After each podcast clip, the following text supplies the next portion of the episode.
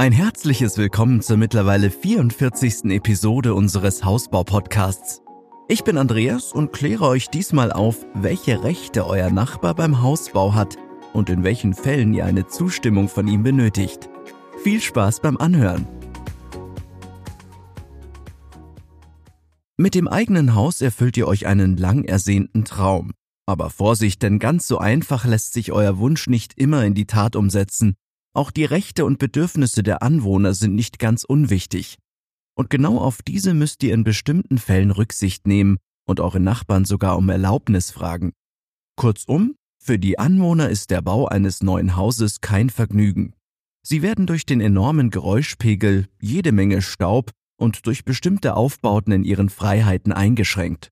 Hier stellt sich natürlich die Frage, welche Rechte eure Nachbarn in einem solchen Fall eigentlich haben. Das Baurecht wird generell durch die einzelnen Bundesländer geregelt. Auch die Kommunen, Städte und Gemeinden haben das Privileg, eigene Normen zu beschließen. So kann beim Bau in der einen Straße noch erlaubt sein, was in einer angrenzenden Straße nur wenige Meter weiter bereits verboten ist. Beim Mitspracherecht für die Nachbarn sind sich alle Baugesetze aber einig. Und zwar gilt, ohne die Zustimmung der direkten Anwohner kann eine Baugenehmigung theoretisch verwehrt werden. Für euch bedeutet das, dass ihr euren Bebauungsplan noch vor dem ersten Spatenstich euren Nachbarn vorlegen solltet. Euer Nachbar bekommt dadurch zwar kein Mitspracherecht, allerdings kann er im schlimmsten Fall die Zusage für den Bau verweigern. Üblich ist es in solchen Fällen, dass der Bauantrag auch ein Formular vorsieht, auf dem die Unterschrift des Nachbarn eingeholt werden kann.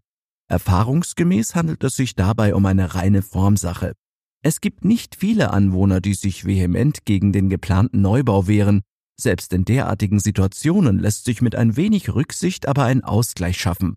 So könnt ihr zum Beispiel mit dem Nachbarn absprechen, zu welchen Zeiten gebaut werden darf und in welchen Stunden des Tages es dagegen ruhig zugehen soll. Kommunikation ist hier das Zauberwort. Habt ihr keine Zustimmung des Nachbarn bekommen, wird die Erteilung der Baugenehmigung dadurch etwas erschwert.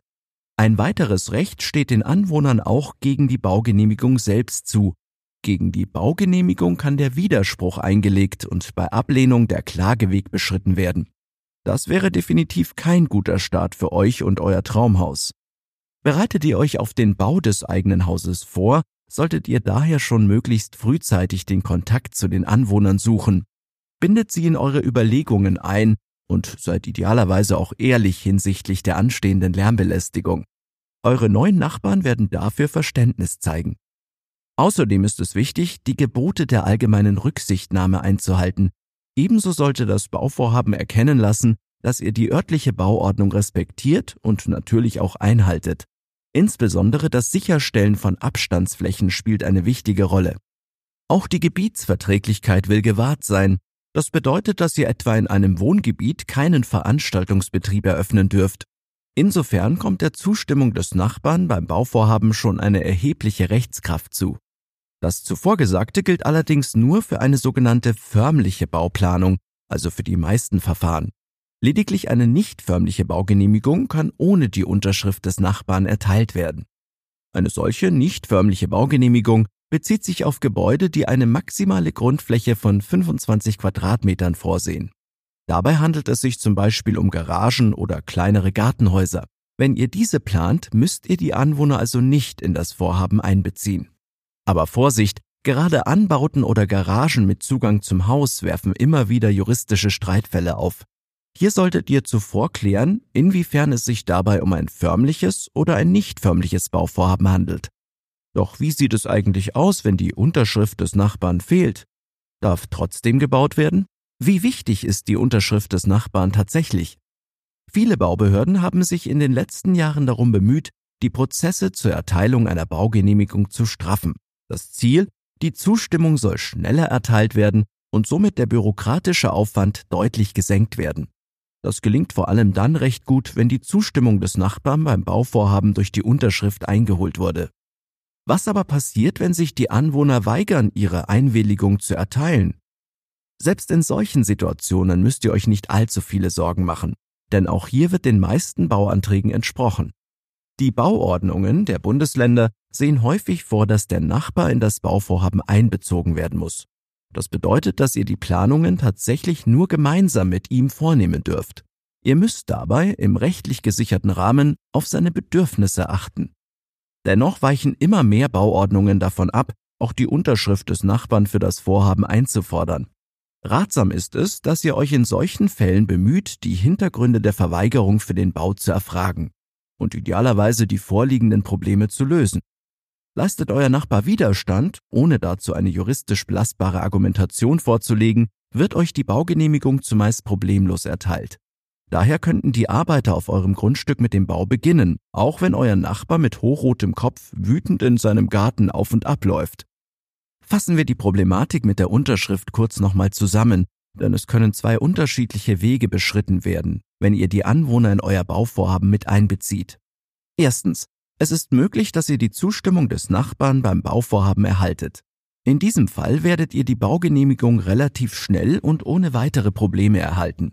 Für eure Nachbarn wird es nun natürlich schwierig, die anlaufenden Prozesse zu verhindern. Hierfür wiederum müsste er gute Gründe vorlegen. Geschieht das, wäre durch die Baubehörden oder die Gerichtsbarkeit zu überprüfen, ob ihr vielleicht der genehmigten Bauplanung zuwidergehandelt habt. Denn mit der Unterschrift des Nachbarn willigt auch ihr in die gemeinsamen Absprachen ein. Zweitens. Vorstellbar ist auch, dass ihr die Zustimmung eures Nachbarn beim Bauvorhaben nicht bekommt. Daraus wiederum können sich unterschiedliche Folgen einstellen. Klar ist, dass in den meisten Fällen dennoch eine Baugenehmigung durch die Behörden erteilt wird. Es sei denn, der Anwohner kann nachweisen, dass euer Bauvorhaben seine eigenen Rechte verletzt. Gegen die Baugenehmigung kann er nun einen Widerspruch einlegen, später sogar den Klageweg beschreiten. Durch die fehlende Unterschrift des Nachbarn wahrt er folglich seine eigenen Rechte. Im schlimmsten Falle lässt er die Baugenehmigung durch die Anfechtung nichtig werden. Jetzt stellt sich natürlich die Frage, wann der Widerspruch eures Nachbarn überhaupt begründet ist. Auch wie lange sich das Widerspruchsverfahren ausdehnt, lässt sich nicht pauschal sagen. Je mehr Gründe der Nachbar vorbringt und je komplexere Sachverhalte diese berühren, desto mehr Zeit wird dafür eingeplant. Doch in welchen Situationen ist ein solcher Widerspruch überhaupt zulässig?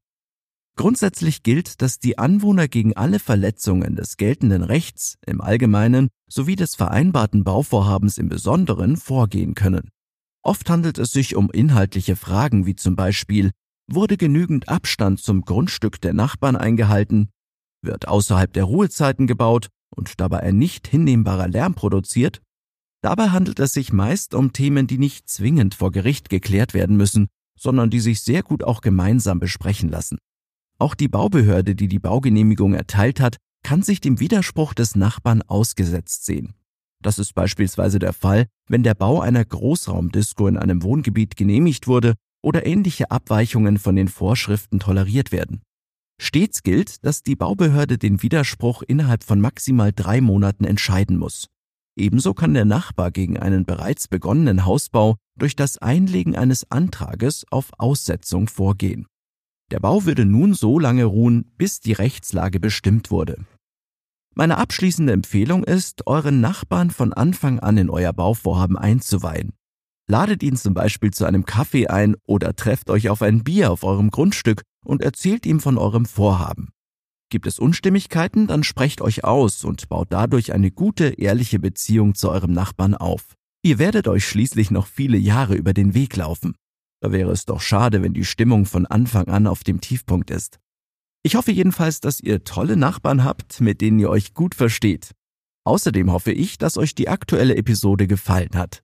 Ich freue mich, wenn ihr in zwei Wochen wieder mit an Bord seid.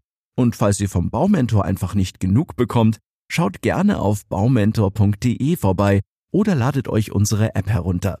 Bis zum nächsten Mal und viele Grüße, euer Andreas und das gesamte Baumentor-Team.